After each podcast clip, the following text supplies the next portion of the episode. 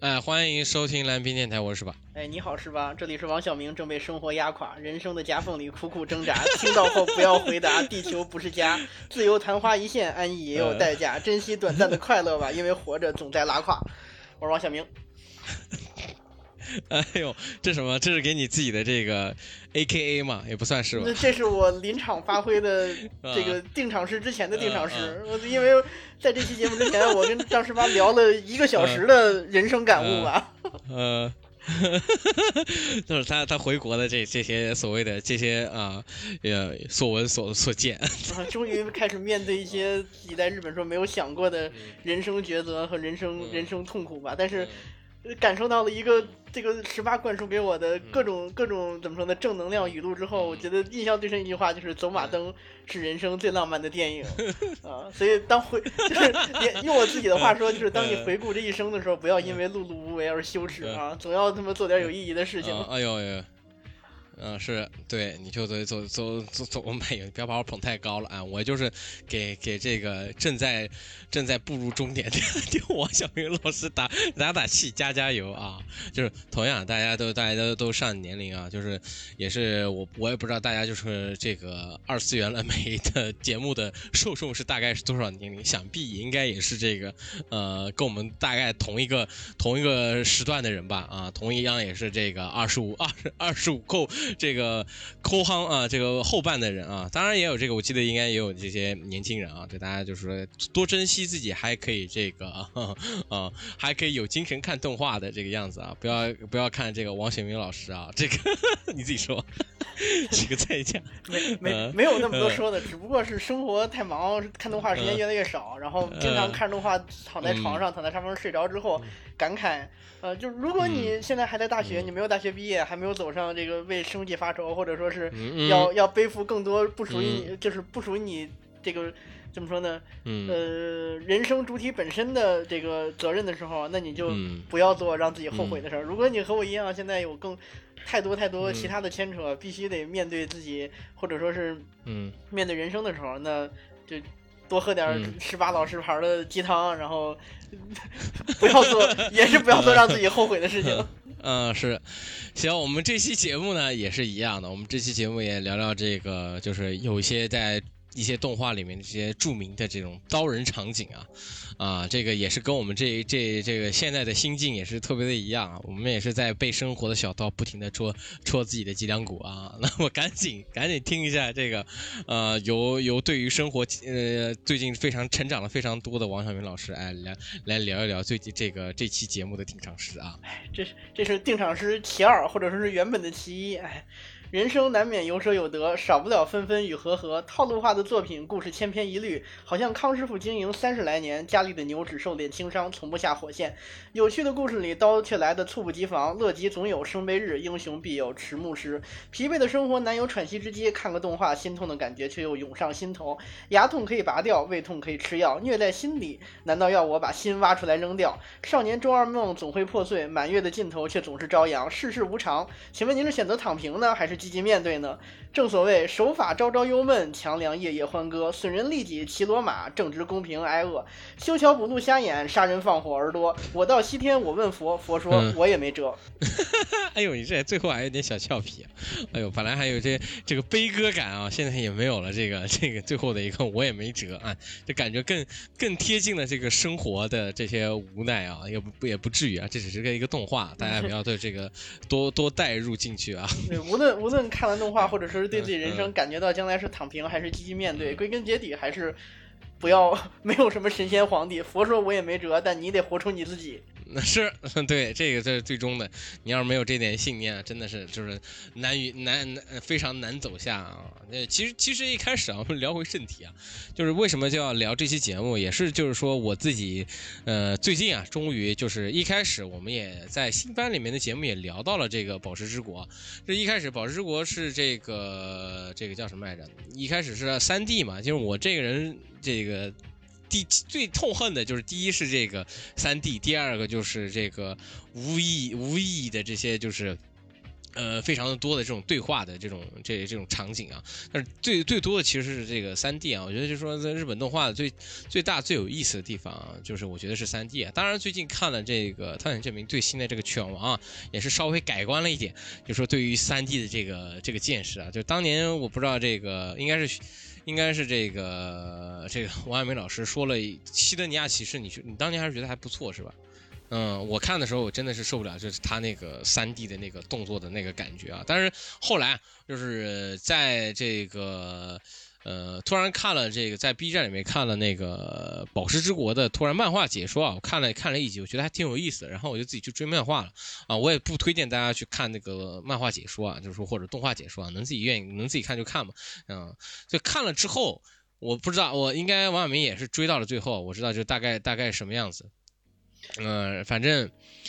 嗯，反正你你你要不然你先聊聊，就是说你对这个《宝石之国》的感觉。我应该你你应该已经全部都追完了，对吧？对我自己看《宝石之国》的时候，一开始是看动画嘛，当时感觉哎，三 D，我我其实对三 D 没有那么反感，我看的时候觉得还可以。然后当时看《宝石之国》最。最吸引我的一点就是他的主角轻而易举的就破碎，然后被称为万岁爷。就是他不是他不是像对像像当时可能大家话这个话题比较多的像进击的巨人呀，还有一些其他的可能刀刃很很狠的动画当中有这种哎这个这个人气角色突然退场，这只是女主过于的。弱小，或者说是轻而易举就会被击碎，带来这种怎么说呢？有点破碎感的这种这这种人设，或者说是主角太弱不禁风，带来一种反差感，让让这个故事产生一定的话题度。直到那个南极石，那个白色头发的那个那个小帅哥突然退场的时候，把悲情渲染到一个很高的这个程度，让大家都觉得哇，这个这个新番很很很很不很很怎么说呢？相比于其他那种，大家只是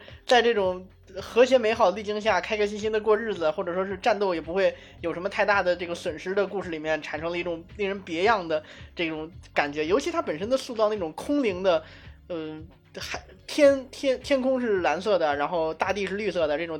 这种广广袤无垠的这种空间当中，然后几个宝石人在这个世界当中无忧无虑的生活，然后突然这天上降下一群很有这种敦煌飞天那样美术色彩的人，然后想把他们带走，带来这种。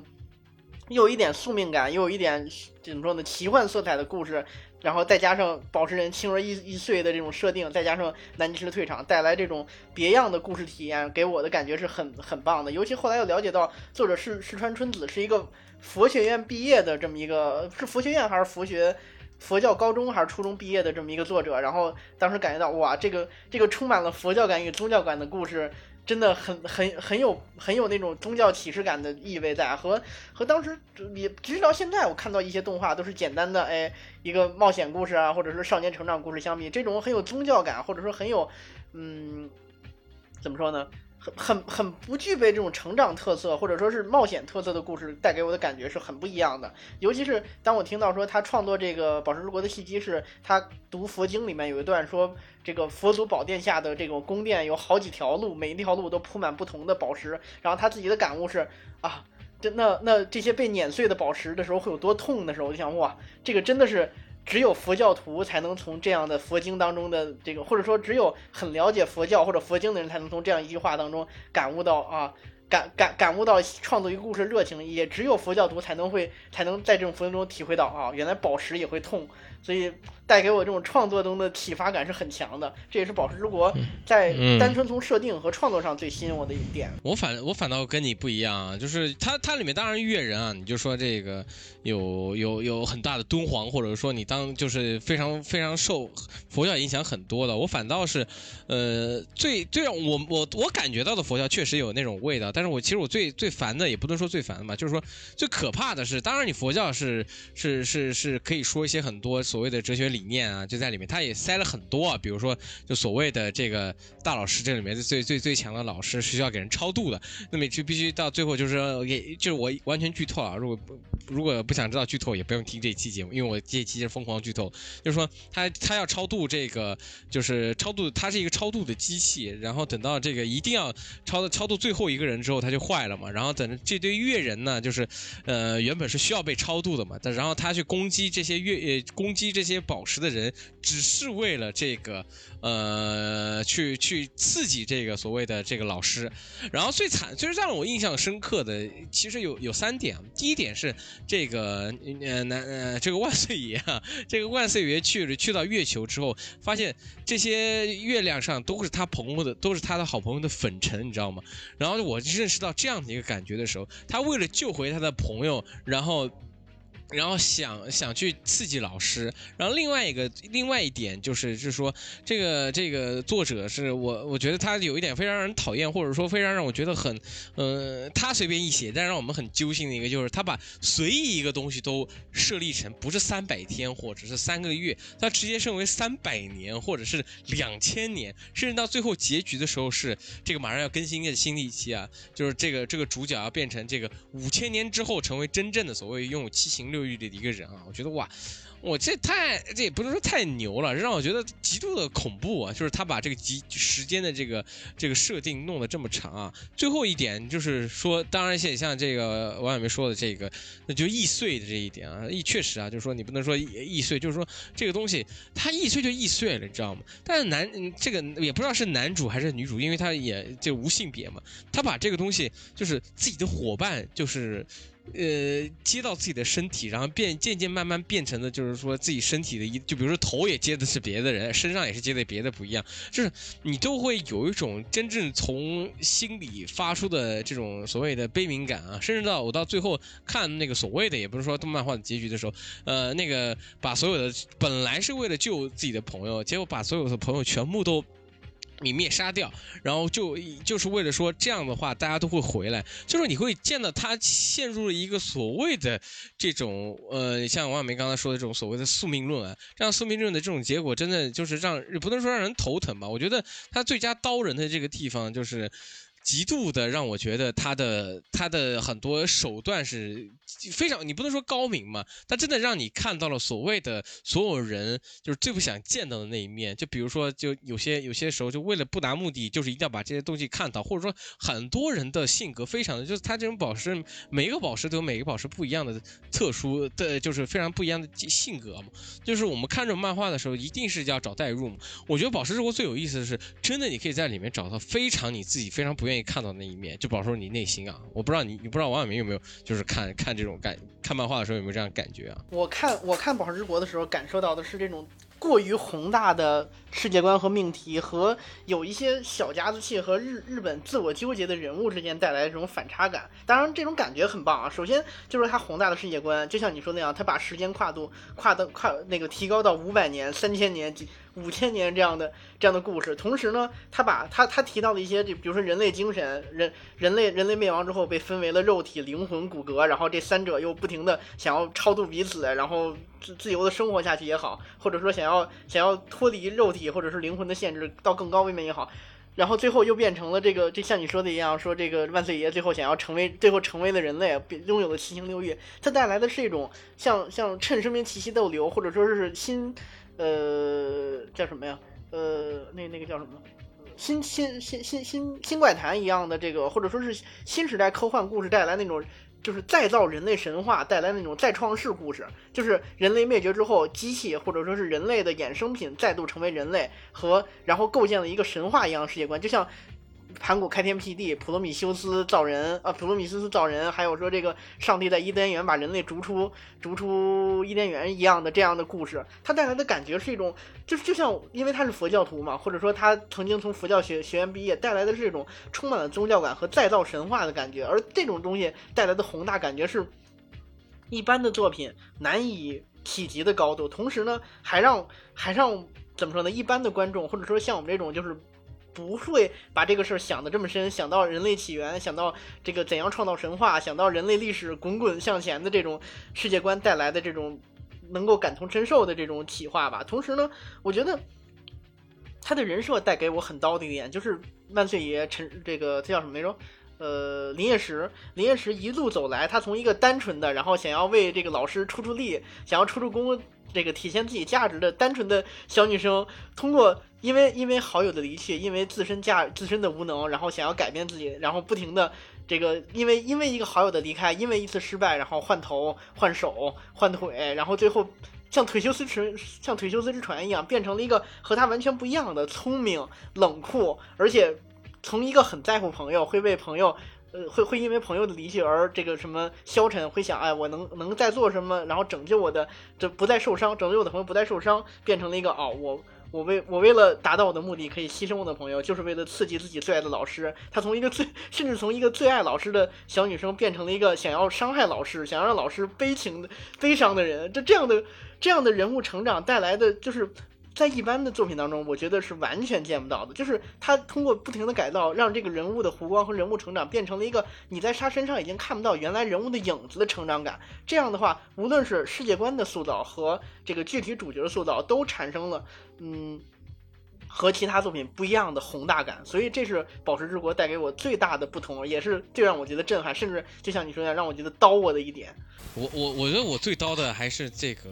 这种无间地狱，你知道吗？就是这种，就是佛学里面有一个写的，就是无间地狱嘛，就是一。一步错，错步步错嘛，就是像像你刚刚说的，就是说从一个最喜欢老师，或者说能为老师做一份力，呃，稍微出一点力，他就非常开心，到最后亲手抹杀老师啊！当然我已经剧透了，对不起啊，就是亲手抹杀了老师之后，就是当然他也陷入了一个，就是当你觉得把老师这是一个悲情的故事之后，你会他又回到了月人月球的那一面，说这其实只是计划的一部分，你知道吗？就是。等到这种所谓的，就是像你刚刚说的这种宿命论这种东西，就我觉得刀人不是一个，就是说为什么，就是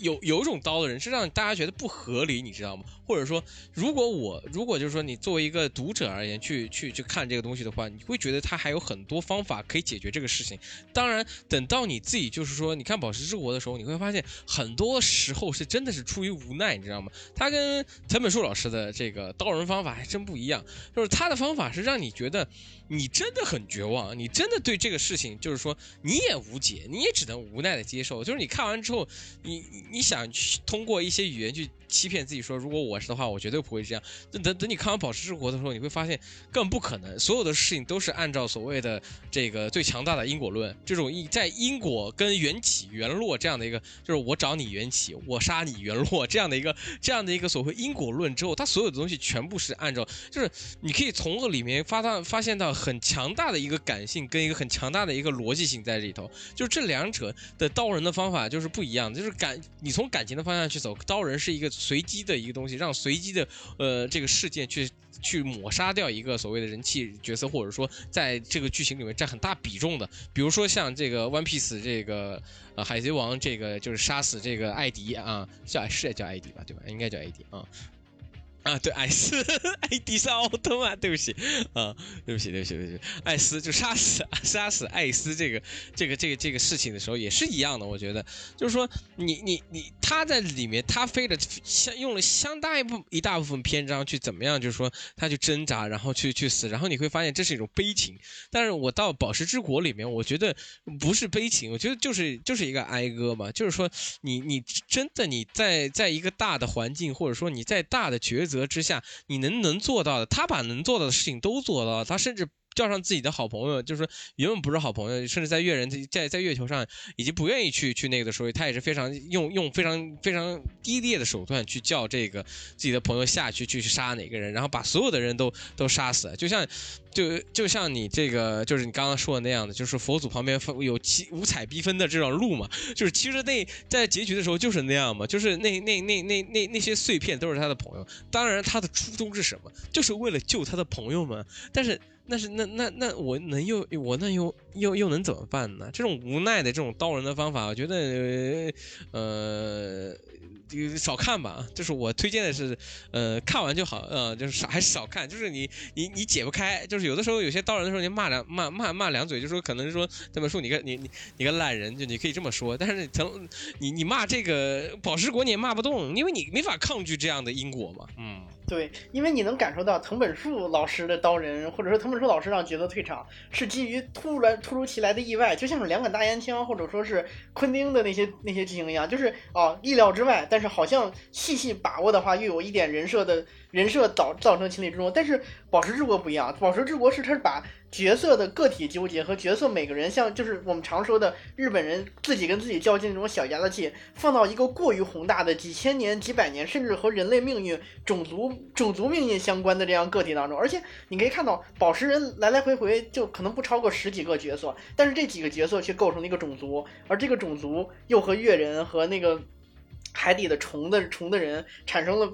类似于种族纠葛这样的故事，但这样的故事呢又集中在几个人物身上，所以导致他把每个每个角色个体的纠结放在这种宏大叙事当中，产生了一种让我觉得很怎么说呢？一开始会让我觉得不适感，就是哦，你们宝石人是为了种族的命运，你们担负的是一个种种那个种群的兴衰，但是你却像一个小杂技一样想着，哎，我朋友没了，我应该我要消沉下去了，我要怎么怎么样？但是你想一想，他其实。这样是他的一个优势，就是他把这个每个角色可能像像像每个宝石人像少女一样，哎，喜欢喜欢想些有的没的，然后有些时候又自我封闭，然后感觉孤独被抛弃，然后这然后呢跟越人跟越人在一起又是对弱者产生共鸣，然后同时呢在这个个人生活当中又扮演着受害者，沉沦在自己的的痛苦当中的这种这种能够引起可能像我刚才不不是像我刚才说的那样能够对宏大叙事产生感同身受的观众有一种。对观众对于这些宝石人的同情和愧疚，但是呢，放在这种这个自我纠结的小家子气故事里边呢，这种宣泄个人情感小我的故事，又让这些少女心，呃，和和种族命运产生一种微妙的怎么说呢组合感，就是哦，我又跟自己纠结，我又让自己变得不像自己，我又是。这个把把把事情搞得可能不是那么让观众青睐，或者说把整个种族命运或者说我个体的命运变得一团糟。但是这这放在一种宏大叙事当中，又产生一种别样浪漫感，就是日本人最喜欢的那种啊，呃这。这么说可能不太合理，就是日本日本片《三国志》啊，周瑜为了小乔，然后在赤壁上和和曹操这个大战三百回合，带来这种把个体命运和宏大叙事组合在一起产生的悲壮又浪漫的感觉。浪漫我倒是没感觉到，我就感觉到这个真的是看看完反正是心情不太好。赶紧我们跳一下下面一个，就是呃刚才讲到了这个藤本树，要不然直接聊聊藤本吗？要要聊藤本吗？还是在这个从聊到藤本树嘛？藤本树其实是我看火拳我没有看，我就看了这个。呃，这这这个炼巨人嘛，那炼巨人好像今年也是要要公布嘛，好像是一一拖再拖，也不知道到底最后是什么样子。但是，炼巨人的这个刀法，其实你不能说炼巨人的刀法吧，炼巨人在前期的情况下没有出现任何错误，他是按照自己的逻辑逻辑时长，就是说可能就是说，呃，像外面说的一样，就是按照逻辑事情，还有这种非非可控事件导致死亡这样的这样的情况，大家还是就是说，你不能说勉强接受吧，就是说你觉得会非常。意外嘛？等到一开始就真的是这个。呃，里面的的这个血魔被干掉之后，就大家就开始不知道，就是不知道藤本树哪个哪个筋搭错了，就是疯狂开始就是毙人，然后复活人，毙人复活人，就是你知道，就是你被你被你被你被吐完刀片还让你吐出来，这种感觉是非常让人难受，你知道吗？就可能，然后加上这个他给你的结局不是一个就是说完美结局嘛，就是说如果真的是纯悲情结局也倒是无所谓的，他真的给你一个就是嗯你难以接受，就是也不是大家只能说就是长叹一口气，就是不是让道。要么就是如鲠在喉的感觉，然后非常的如鲠在喉，就是，呃，比如说火，呃，这个，呃，血魔死掉的时候是被这个是叫亚亚西玛对吧？我忘了好像是马奇对马西玛被马西玛直接毙掉嘛？他是这个，呃，是是是一个叫谎谎言的恶魔还是什么？就是一个叫叫叫什么恶魔？压迫的恶魔？我觉得我我我我这个用词不准确，但我觉得压迫的恶魔，他他可以命令任何觉得地位不如自己的人吗？哦，对，然后这样一开始的感觉，当然，当然是从他的一个这个主主角，就是本来就是一个非常非非是非非常一个非常也不能说是就没有没有没有人生的一个一个主角嘛，渐渐渐渐起步。我们原本如果从王道漫画去走的话，他会他当然可以像这个这个，比如说老贼啊，就比如说这个呃全职猎人一样的，就是。慢慢慢慢啊，从一个弱小无名的一个人，慢慢慢慢长大，然后变成一个什么什么样的人。但是其实你到后面，你到到藤本树这个这个角这个节奏去走，其实按道理他都没有变强，就是你从一开始就可以看到这个 Kenji 他自己的这个呃天花板就在那里。其实我觉得它里面最有意思，真的。说有有人是会说他的电影感啊，或者说他对于很多事情的这种所谓的呃意外性啊，真的拿捏的特别好。但是我觉得最最让人深刻的还是丢雪球那个那个那那个方向嘛，就是我大家都大家被认为最经典的就是丢雪球这个东西嘛，就是为什么丢雪球那么恶心啊？就是他把一个这样的一个就是带有怀带带有非常怀旧啊浪漫，或者说带着一些童年往事的一个呃一个架一个所谓的外壳里面，然后用一个非常非常恐怖的，就是说其实是他们俩在对战，就让让人觉得啊，就是说让我看到了当年这个呃佐助跟跟他。干他哥哥的那个那样同样的一个一个感觉，就是最后倒你倒你两下头的那个感觉，就是其实其实我也是我也是出于意外，不能说出意外，就是说我我其实也是出于无奈的。但是藤本树让人觉得就是说那个还可以，那个算真的像算是佐世波家族的悲情故事。但是我觉得丢雪球这件事情，第一是。本来这个他的师哥就快就是应也是一个亡命徒啊，就是其实也没有多少岁数，就是为了杀杀杀死枪支恶魔。但是没想到就是就是 Kenji 他自己这个到的为了就是为什么要选择是他呢？当然他我知道就是说，大家如果选择他的话，应该会很有效果。我觉得应该从他们说脑袋里面说，这样会很有意思，这样会觉得意想不到。但是你知道这样的让我们感觉到的东西就是非常的不能说是恶心吧？这样的一个走法或者是他的形容方法是让人觉得。呃，就是恶心啊！就相比相比宝石之国那个，我觉得是悲悲悲悲情中带着一些悲悯吧。但是我觉得宝，但是我觉得这个这这个呃千颂嘛，这个这个这个感觉真的是非常的，嗯，非常的恶心啊，非常恶心的刀人方法啊，就是不停的在你的喉咙里面来回吞刀片的感觉。嗯，我觉得你说的挺对的，就是。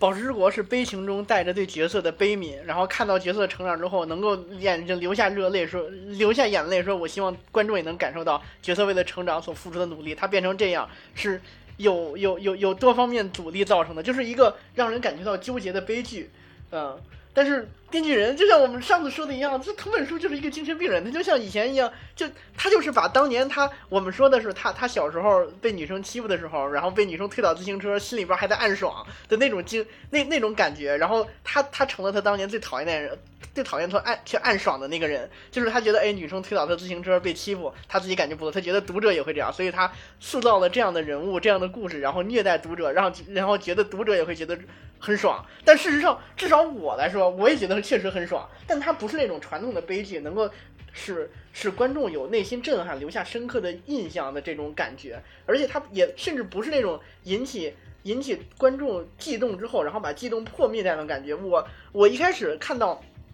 看到马奇马和电次的关系的时候，我以为这是一个。当然，那个时候我已经知道他大名了，所以我有了心里一一丝防线。但是我当时以为是一个樱木花道遇遇到赤木晴子的单相思的故事，是一个这个身居高位的这个这个帅气帅气大姐姐，然后带着一个没有上过学的小男孩，让这个小男孩产生一段热热血的冒险，然后对他爱爱答不理故事。结果后来发现，马奇马不是一个不是一个纯洁的小姑娘，她是一个神秘的玩弄着少男感情的一个大姐姐。啊，这时候我就感觉哦，好像有点不一样了，或者说我开始期待这故事该怎么走向了。但是最后发现马奇马不仅是一个玩弄少男感情的恶魔，还是一个坏女人啊，甚至是背上了人命，甚至把把前面击杀的所有怪物，或者或者说是这个强力的伙伴或者是敌人全部拉起来，共同面对男主的时候，这这个时候带给我的感觉是哇，原来你还可以这么玩我，甚至到最后。男主把马奇马打败的时候，然后然后展示出来那种，就我我自己觉得这是扭曲的爱情观，就是马奇马喜欢着一个，马奇马喜欢的人是电次，电次的另一个分身，然后但是喜欢的喜欢的感觉又是仅仅是一种痴痴的迷恋，并不是一个真正的喜欢，而电次对马奇马的感情感情又何尝不是这样呢？甚至到最后。天赐用一种就是藤本树特有的戏谑，又带着一丝让人无法理解的方式，就是说把马奇马吃掉的这样一个故事剧情，甚至还还说出了马奇马小姐的味道的故的时候，我就感觉啊，藤本树的刀是真的莫名其妙的刀，而这种刀是让我无法能够怎么说呢？从 从剧构法，或者是从从像像像我后面可能会提到轩辕玄带给我那种恨得牙痒痒的刀法，或者说是像像。宝石之国那种让我悲天悯人、有内心感悟的刀法都不一样，而是单纯的猝不及防的刀。而且而且是为了他维持维持他那种就是影像学或者说我们常说的他那种剪辑感带来一种突如其来的人生无常，联系到我现在人生就是人生无常世事无常那种那种世界不不会有因不会围绕你转，任任何故事都有他自己的发展方向，带那种猝不及防的感觉的刀法是很别样的一种刀法，我们不能说可能。我很喜欢，也不也不会觉得可能百大甚至大部分的观众可能都不会喜欢，但他这种刀法确实是独树一帜，确实完成了他当年那个夙愿，就是如果我不能做的比我的所有同学都好的话，那把他们都杀了。所以我觉得那个时候他的漫画家同学们应该应该应该给给藤本树请他吃顿饭，或者跟给他磕一个说啊，谢谢你，谢谢你比我们做都好，要不然我觉得你真的干得出这种事儿来。这我你刚刚说的特有意思，对，有一特有道理，就是藤本树不是在，就是说，你像很多王道漫画，还有很多就是这种所谓的有意识的漫画，比如说这个约约约定的梦幻岛什么，大家是智斗啊，什么乱七八糟什么东西，都都是属于一个取悦观众，你知道吗？就像你刚刚说的，他在虐待观众，我不知道为什么，就大家还这么愿意看虐待观众的这个东西啊。我也问过我的剧本老师啊，就是我不是剧本老师，就是我剧本剧本家的朋友，就是我每次我他跟我一都一样喜欢看动画，然后。然后他也也是特别特别对所有的事情动画的事情特别喜欢。我就是说他，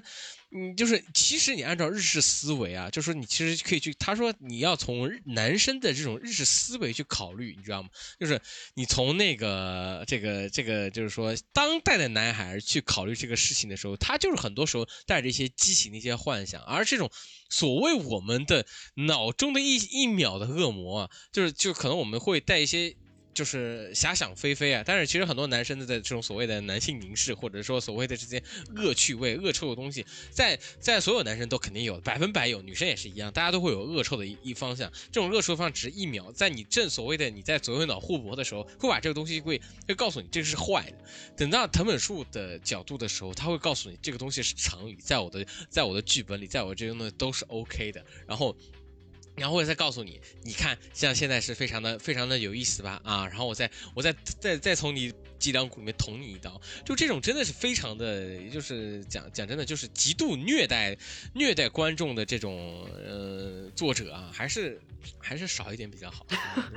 大家还是看你阳光向上的作品。你说到刀人这一点，我就想到了，可能观众和作者在博弈当中，就像是。就是所谓战斗当中进入了一个人的洞，或者进入了一个人的结界。我们看到常规的作品，或者常规的，不管是影视作品、动画作品，还有漫画也好，我们进入电影院，打开电视机和电脑，或者说是我们翻开漫画，是想要感受到作者的服务的。就作者做这个作品是要服务到观众，所以我们实际上是在进入一种作者服务观众、以观众为主体的结界当中。像藤本树的故事呢，藤本树的故事是强行的用一些很有吸引人的点，比如他的镜头画趋势突如其来的。这种画画面的转折感，还有还有各种这个拥充满着电影剪辑叙事和蒙太奇感的镜头，让观众进入了藤本树的结界。而藤本树的结界就是，那就完全是由他做主了，就是我想要怎么写就是怎么写。你可能在前面找到一次蛛丝马迹，在在前面的人设当中预感到他也许会有这样的行动，但谁又说得准呢？他可能会这样做，但他也可以那样做。你我。因为这是我的结界，所以怎么说由我说的算。而你在我的结界当中，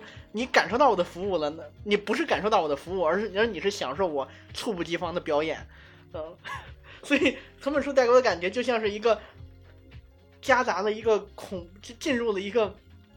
怎么说呢？我知道是这个在现实当中进入了一个恐怖恐怖的噩梦当中一样，这个噩梦是完全无法由我把握，我也不知道我会不会喜欢，但它确实充满了精彩与刺激。但其其实我在一直在想，一开始我一开始是把认为啊，它跟这个《剑锋传奇》就是一开始我看的时候，以为它是一个现代版都市的《剑锋传奇》，你知道吗？就是一开始就是比如说《黄金之国》那篇的时候，就是说啊，这个嘎嘎子跟这个格斯他们俩，这个就是不是嘎子跟格斯一个人，就是他们几个就是说这是黄金之团，然后全部全部没了，然后就是报这种复仇，然后的那那那一幕，就大家认为最最刀的一人，对，在在《剑锋传奇》也是一个非常刀的一个片子啊，他也是按照不合常理，或者说他认为的不合常理，就是呃，这个作作者他自己搞的一个事情，就是说。他可能用很多很多非常的极端叙事啊，去导致，比如说他陷入一个苦境，这个苦境是完全让你无法逃脱的，他是在慢慢折磨你，然后让你告诉你这个东西他必须得必须得没啊，唯一能活下来的只有嘎子嘛，别的人都活不下来来嘛，都是这样的一个感觉嘛。然后这这种悲情我觉得是 OK 的，但是真的你要回到了这个，呃，这个千颂嘛，这个。呃，电锯人这个感觉真的，你你不能说他给你的所谓的取悦观众嘛，就像你刚刚就像这个王小明刚刚说的这种取悦观众，呃，他他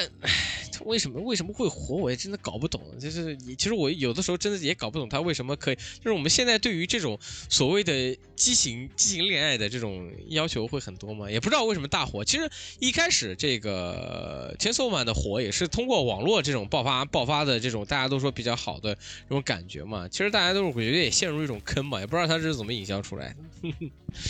所以你刚才说到剑锋传奇，我就想到剑锋传奇就是那种传统的刀，就是他在塑造嘎子这个人物的时候，就是他，我记得他当时和现在他要续写的那个那个那那个那个那个漫画家两人聊到要怎么创造这个当年的这个黄金时代这个故事，就说啊，我我我要我要怎么样塑造嘎子这个角色，他究竟经历了什么样？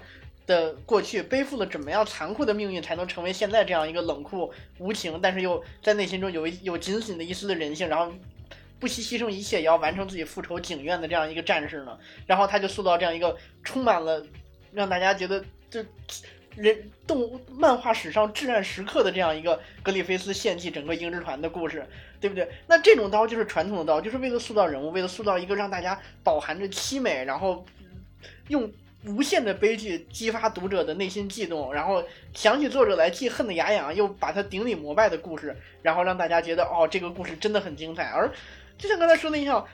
你如果如果说藤本树的话，藤本树又是用无用，还是那句话，就是他用很好的故事或者说很有意思的画面吸引了读者，但。但读者不一定会念他的好，读者甚至他他的他的粉丝会用各种各种乱七八糟的这个我自己觉得是乱七八糟的方式去粉饰他的故事，说啊他的叙事为了为了致敬了什么，表达了什么，但实际上他的故事就是一种，我觉得就是玩心跳，就是展示出一个别样的故事，然后给你一种这种刺激，这种刺激不不见得是和传统的故事对比，是那种廉价无序的无序的招数，虽然他他拥有了强大的剧本掌控力，或者说是。铺垫了很久人设，实现这个效果，这个效果很好，但是他确实不是那种传统的刀人，所以我只能说他是独树一帜啊，他是另辟蹊径啊，但是他具体有多么伟大，或者说他给了我多大的内心震撼，或者说他的内涵只他的他给我的内心震撼只是震撼。我说我我我可能到错误，那我不提这个。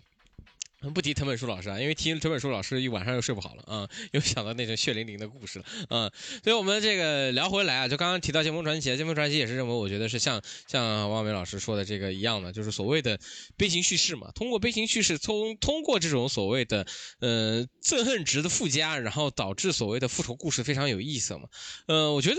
跟这个呃接下来要聊的就是《Face Zero》跟《魔法少女小圆》，我觉得是也是一样，当然不一样的点，《魔法少女小圆》又是。所谓的另类结构啊，这样的结构其实是，呃，也有也也有一些比较有有意思的地方，因为它是属于人设人设去控制，让它就是怎么说呢？我先先聊非先聊魔法少女小圆吧，就是现在非常魔法少女小圆，我觉得最有意思的是，它真的是一个，就你听名字也是一个人畜无害，就跟就是跟我以为啊，就魔法少女小圆跟魔法少女叶奈，我以为是同样的一个东西，知道吗？甚至我觉得可能也就是这个大大家都是签就没什么变化，等到你看到。后面的时候，你会发现，真的是一个一个。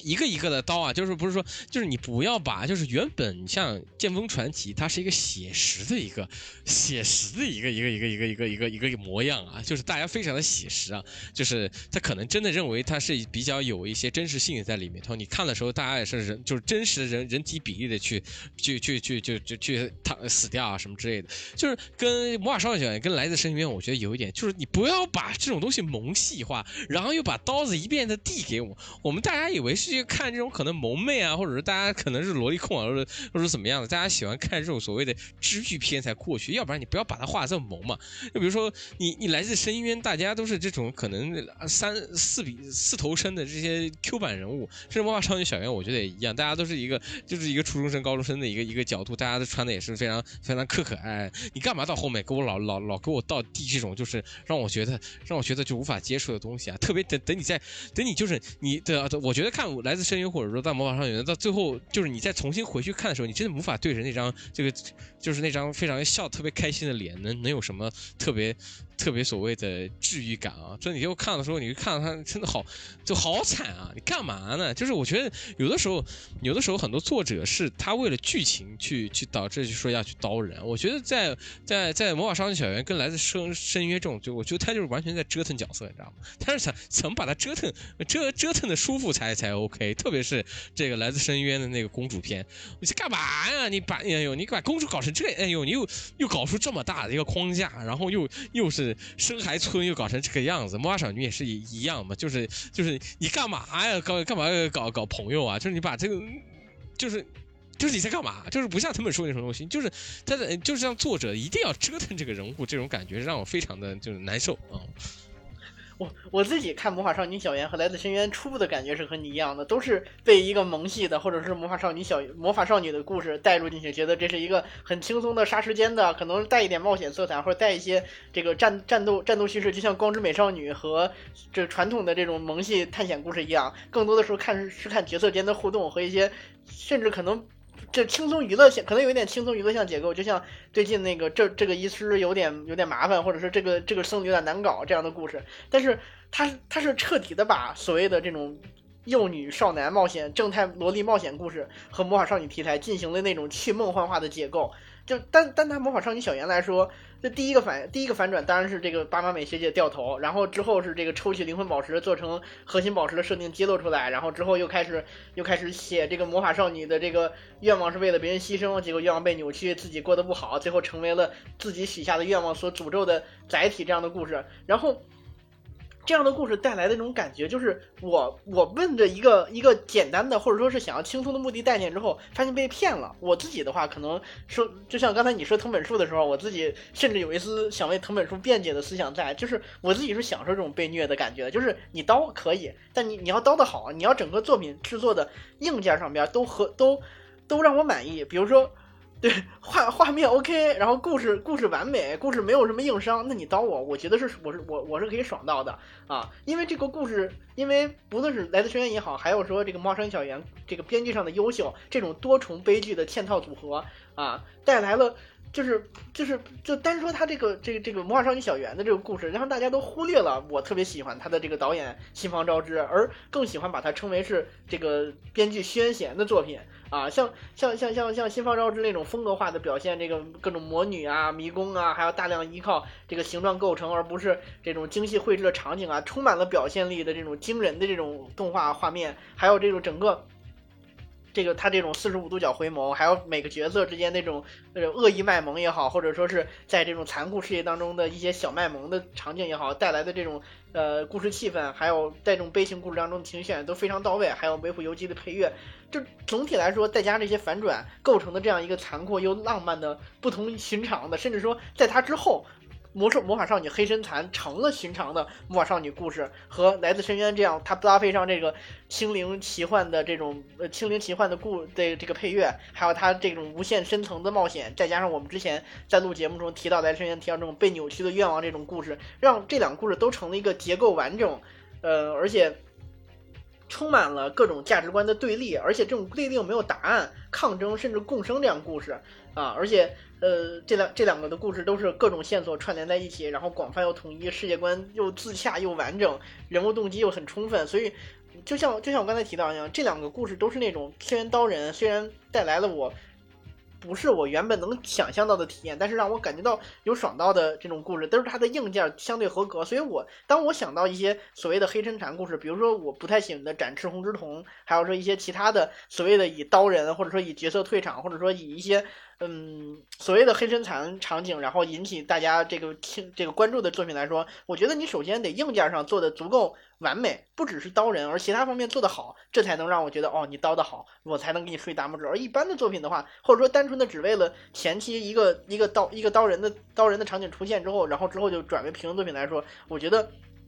与其说你刀人刀的好，还不如说你作品的硬件做得好。刀人只是怎么说呢？向向上拔高，或者说是呃，怎么说呢？把锦上锦上添花，更上一层楼的一种方式吧。哎，那你认为这个？我们聊到这个加俩，因为时长原因，我们就先跳跳，先跳一下。就是飞子真肉，你觉得是哪种刀法呢？我觉得 face 真肉很难定，哎，就是我觉得 face 真肉非常像宝石之国的那个刀法，但是他那个刀法又不一样。就是《费德之我觉得是一个从商，就是一开始，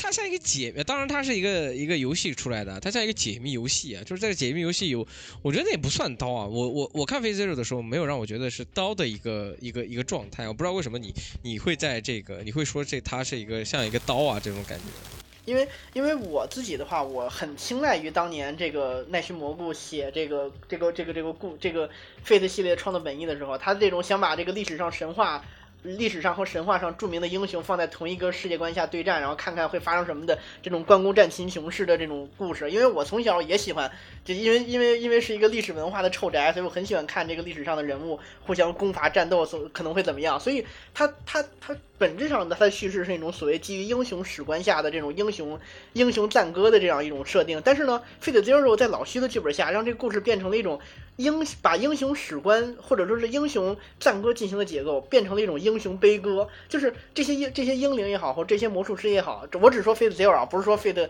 FS Fate Stay Night，甚至后来出的这些这个以手游为企划的故事啊，就宣传作品让这些这些人物围绕着圣杯这个万能许愿机，带着这种高尚或卑贱、宏大又渺小的愿望。进入这场战争，而天命那种人，这些英雄们带着前世的遗憾，想要通过愿望去弥补过去的宿命，却在这一世又陷入相同的命运的故事，充满了让我感觉到这种悲情又浪漫的色彩。比如说那个，呃，那个那个历来枪历来幸运翼的枪兵，这次那个眼上眼角有个泪痣的那个枪兵啊，他上一世被迫跟这个君主的未婚妻私奔，然后这一世又不自觉的让这个狱主的那个未婚妻迷恋上自己，带着遗憾殒命，殒命的时候还诅咒着这个。这个侮辱他的骑士道，然后他还一直想跟那个 Saber 进行战斗，但是最后往往都因为这些魔术师之间的这个阴谋诡计，没能堂堂正正的决斗。还有包括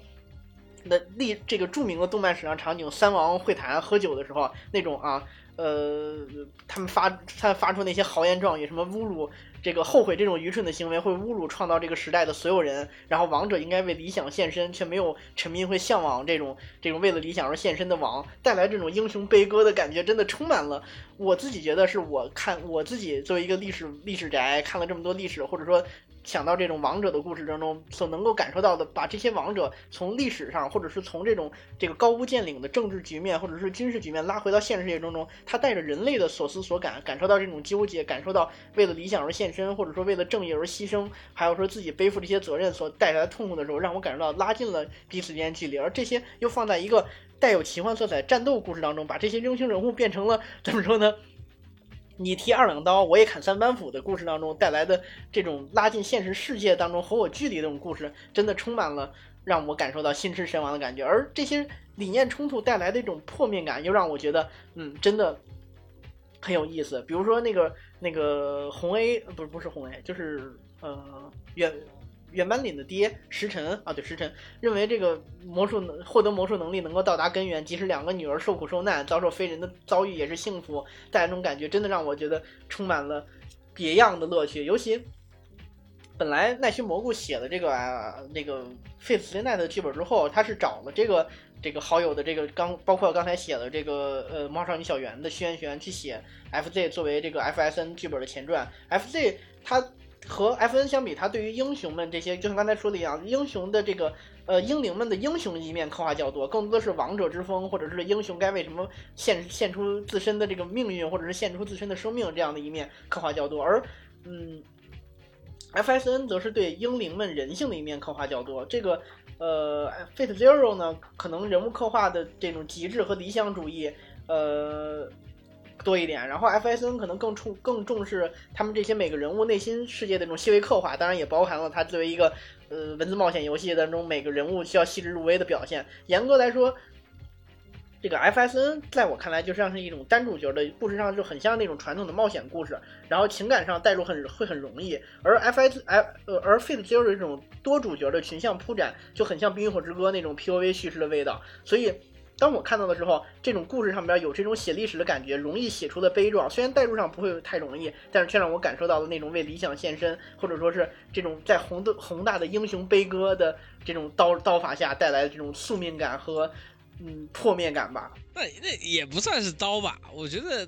刀的前提情况下，也真的啊，你啊，我我我有点 get 到你，你认为的刀就真的这个 Face Zero 是真的是缓缓递给你，让你让你让让让人就是缓缓递给你刀，你不是那种就突如其来的刀是吧？对，Face Zero 更多的是一种题材上的怎么说呢？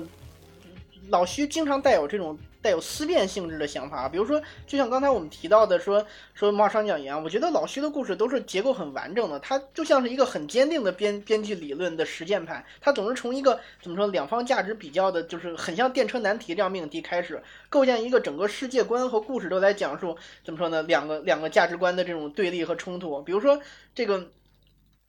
这这这个魔法少女小圆，他选择这个这个怎么说呢？呃，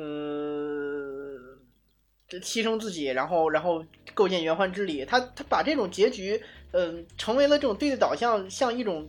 怎么说呢？通常人性本能直觉相悖的悲哀描述。同时呢，这又在又在尾声时阐述这两种价值没有答案的对立、抗争甚至共生。然后线索广泛，这个统一之后，世界观自下完整，人物动机充分之后，带来这种宿命感。同时呢，我看到，嗯，F F F F Z 带来我的给给我的感觉就更像是。他自己探探寻的那种道义，比如说他自己自己产生的年冲突，就像切词一样，他先先弑父又弑母啊，他自己追寻着这个正义是什么啊，就像在圣杯之战的最后。然后这个 Saber Saber 想要想想想那个切茨想要想要毁掉圣杯的时候，然后让 Saber 毁掉圣杯，而 Saber 在之前杀死了他的那个幼这个一起一起打天下那个朋友兰斯洛特嘛。他在杀那剑的时候，何尝不是切茨在面对这个最这个目标之前所行的必要之恶呢？他一直坚信着自己要要要要要像骑士一样这个光荣的战斗，然后不要不要不要沾染任何的污秽，然后。程序正义比结果正义更重要，然后反对这个切茨所追求的结果正义，而他最终的选择和切茨一样，还是进行了一个所谓的必要之恶。所以，当这个最后这场烈火吞噬了东木市的一切，把老徐把整个这个这样一个圣杯战争故事归于怎么说呢？一地鸡毛，然后谁什么也没得到，最后只留下漫天的火海当中，他又留下了一丝希望。这个。切茨又救下了那个存活的孩子，然后把这个把这个希望留下在最后的时候，就是整个把世界线就又又带来一重升华，把从老虚行必要之恶的无奈传到了奈须蘑菇对坚持正义之人的赞歌的时候，这种故事与故事之间联系带来这种刀刀有刀的刀法，而这种刀法就让我感觉到又浪漫又凄美，而且还贯彻了一种理念上的冲突。我觉得这是魔法少女小圆，嗯，在在在老徐写了魔法少女小圆之后带来一种提升吧。哎，那你跟这个《鬼魅之刃》有没有？我觉得《鬼魅之刃》更同样都是跟《Fate Zero》或者说这个都是悲情，就是英雄的悲情故事嘛，就是大家为了所谓的道或者是义嘛这样的一个角度去去走嘛。那我觉得反倒是《Fate Zero》给我看的时候，大家《Fate Fate Zero》或者是这个《魔法少女小魔法少女》也不一样。我我觉得《魔法少女小圆》的这种所谓的。呃，拯救啊，或者是这些东西，我觉得还是属于有点有点虚啊，或者说圣杯战争也是一样。我觉得可能大家可能费的迷要骂我，所以说，我觉得圣杯战争也是一样，就是你对一个东西所谓出就所谓还是大家还是为了这一己贪念嘛，就或者说不管是英雄也好，不管也好，但是我觉得更加更加让我觉得更更加痛苦的是这个所谓的。鬼灭之刃里面的，不管是这个呃大哥也好啊，或者是剩下那个剩下一一系列大家这个助助们也是一样，大家好像为的是也是为了一个同样的，就是嗯，我觉得。呃，相比于就是说《Fate Zero》或者说《魔法少女》的刀法，我觉得这个《鬼灭之刃》的这个刀法会让我觉得更加的，或者说更加让我能接受吧，或者说我能接受我，我觉得更更刀的更猛一些嘛。就是明明在一个触手可及，或者说你明明还有一线生机的时候，选择牺牲，或者说选择这种东西的时候，你总觉得他的刀法有一点有点恶，虽然不是说恶心吧，我觉得是是有技巧性的。他去，他就是为了调度所所谓人物的这种变形悲情情绪嘛，我觉得是，从从这个角度也是一样的嘛，就是所谓的，你怎么样去像他们书一样，就略聊会，他们书是无无无随机性的嘛，然后或者说。它是没有剧本技巧的，或者说它是他们它是没有形式逻辑的。但是其实你到你到 Fate Zero，或者说你到魔法魔法少女也不是另外一个结构的问题啊。我觉得 Fate Zero 它是一个你注定会死这个东西，就是你看你何时死嘛，就是你到底你大家其实在看的时候，我觉得是在某种情况情况下，它它就是所谓的呃人物 PK 嘛，在 PK 的时候总有一个人，就是大家其实，在某种程度，就比如说我看的时候，我会看看到的他所谓的真正他最后的结局是什么样。反正我觉得会我会期待啊。那反正到到。就鬼灭之刃》的那个角度，我就不一样，我就可能说《鬼灭之刃》的角度，我们还是大家希望就是说同心齐力把这个所谓的鬼怪全部都消灭掉。但是这为什么为了鬼怪消灭掉，我们付出所谓的代价？这就是另外一个就所谓的剧本技巧嘛，就是通过代价，呃，以代价的这个角度去去换一个代价嘛，所谓的代代价交换嘛。这样代价交换出现不平等的时候，你会觉得特别难受嘛？就比如说我明明我明明要杀一个鬼的时候，我用了四个人才去把它弄弄弄弄没，然后这样的一个就是就跟那个拯救大兵瑞恩一样的，八个兵换一个兵是不一样的，就是非常大家会觉得会会有深思的思考嘛，或者说，但是 Fate Zero 的时候，我不是我虽然我不是说不是说不喜欢 Fate Zero，因为我觉得 Fate Zero 但有很多圈节的系列也是不一样，但是我觉得 Fate Zero 的这个剧本的导向到后面其实你怎么说呢？就是说这个东西，嗯，就是所谓的想象这个，当然像像万梅说的，就是说所谓的这个就是很多历史人物嘛，那历史人物撞历史人物这这样的一个打斗是非常有意思的。但是我觉得我我更加希望的，其实就是说所谓的这种呃从赞歌到悲歌嘛，就是你写的提纲上也是这么想的嘛。就我甚至我觉得我在看他在起初的时候，我就是为了悲歌才去看的嘛。就是呃所有的这个历代历代先王或者说所谓所有的勇士最最美丽的时候，我觉得不是战争战争胜利的时候，我觉得是他最后所谓牺牲的那一刻才是最漂亮的那一刻啊。当然，这是我可能是跟跟王小梅的不为为不同的地方。我觉得那个地方反倒不让我觉得是刀啊，我觉得反倒是那个地方还还是有意思。因为你提到《鬼灭之刃》，我突然想，《Fate Zero》和《鬼灭之刃》带来的那种刀，其实都是所谓的成长，只不过《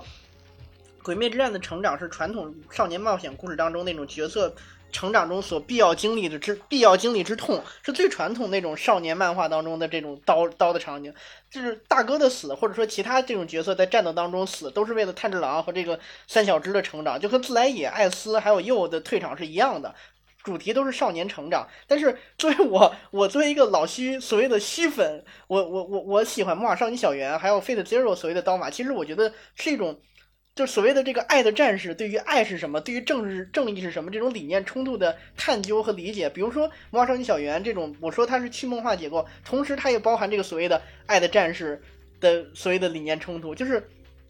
小美艳那个黑长直出于对小圆的爱，进行了无数周目的这个轮回，而最后小圆因为承受了黑长直这样的爱，需要为世界付出爱的时候，最终成为了圆环之力，拯救了这个世界的魔，拯救了这个世界所有即将魔女化的这种魔法少女，这是非常动人的一个所谓的爱是 这个这个说大点就是爱是怎么样的表达，就是轩辕这个自己号称自己是爱的战士，但是写了这么多虐心或者说虐人的故事，但是他想要他自己内心深处可能想写一个温暖温暖人心的故。故事，我觉得这是非常属实的。前面的故事有多悲惨，最后结局积蓄的力量就有多么温暖人心。小圆的消失，让这个让让这个魔法少女的事业被被拯救。但是，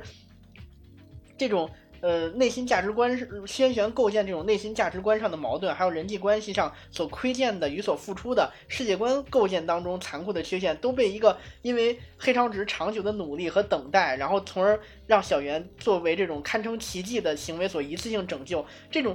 我觉得当时我看《魔法少年少女小圆》的时候，我自己这个在在在在在在在这个群里，在在动漫群里边写，我说，纵观我自己看动画的这些历史当中，这是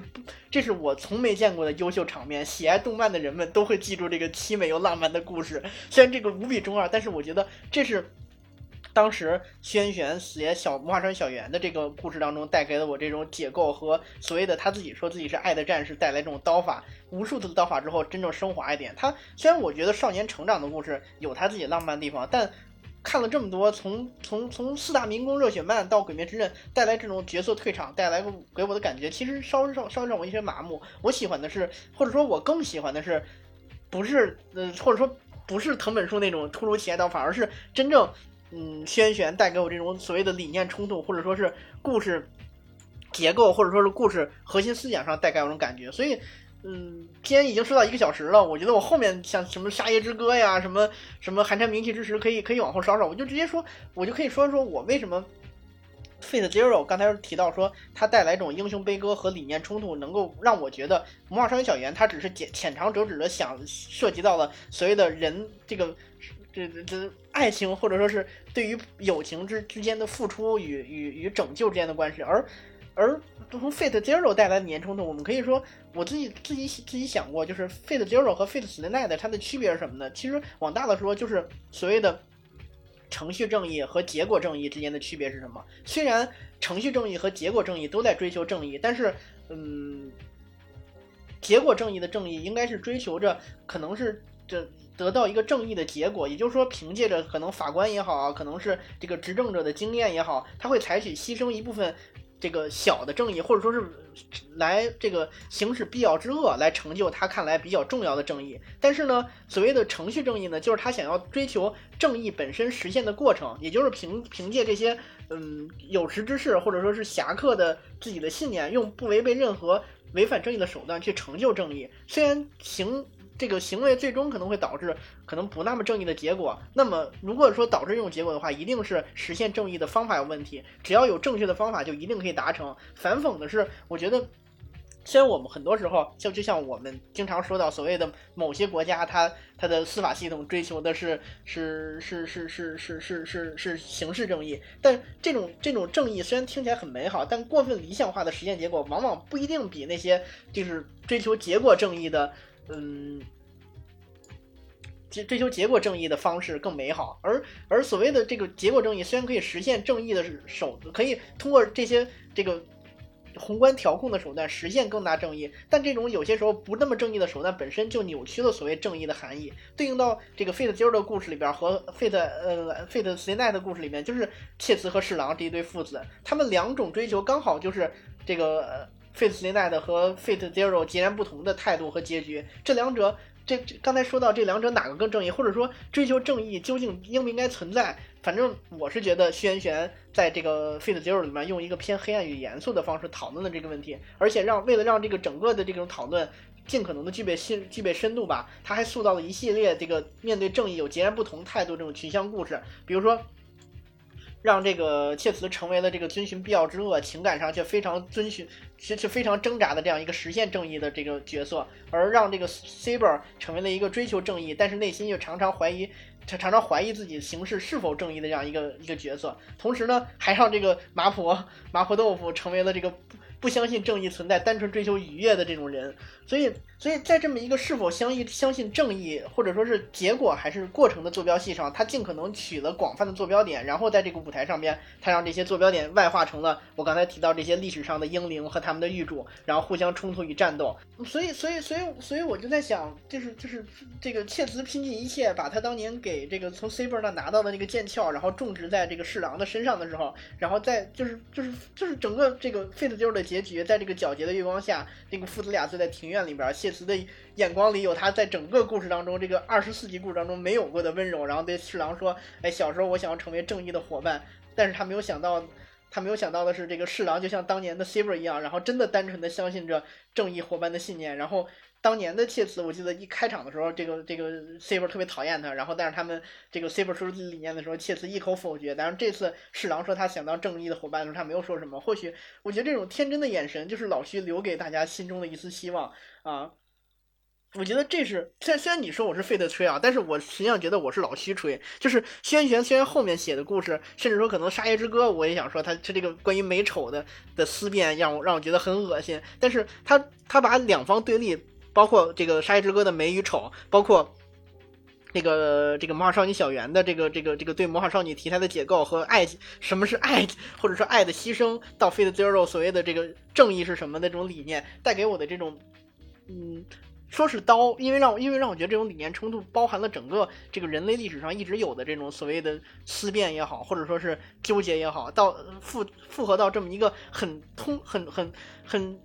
很常规化的一个动画故事当中，让我感受到了一种，就是我经常在在节目当中说，然后我自己也会自己在想，说我看一个动画，我批评这么多，我想这么多有的没的，我单纯的说我看了之后开心不开心不就完了吗？为什么要在动画当中追求现实意义呢？但是因为有《麻雀小圆》，因为有《Fate Zero》这样作品存在，我可以。至少我现在我拍着胸脯说，我追求这些意义是有价值的，因为我看到这些故事当中，我真的可能我不会反思自己的人生，因为我该躺平还是会躺平，我该摆烂还是会摆烂。但是当我思考人类的历史或者说我们这个族群的命运的时候，我会有一丝辩证或者有一丝悲悯啊。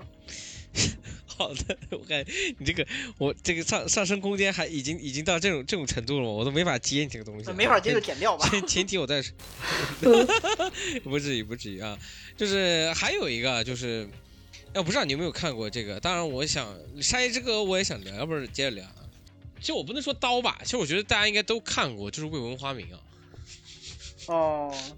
嗯嗯，你觉得是？我觉得跟我们这个整个所有的系列的，就是我们这个刀有的是按剧本刀嘛，或者说你按按流呃按这种呃叙事刀，或者说按非非逻辑刀，或者说你一遮就是，反正我觉得。另外一种刀是情感上的刀，是最最最让我觉得，就是大家就是你能就是每次我们提及作品的时候啊，比如说你挑就《剑锋传奇》，你会想起来那种悲悲情啊那种东西。但《未闻花名》的时候，真的是一个不知道，我不知道你看《未闻》，你应该不是《未闻花名》火的时候就看了吧？你是应该你是后追的吧，还是怎么着？嗯，我我应该是他火了之后，然后很快看的，因为嗯嗯。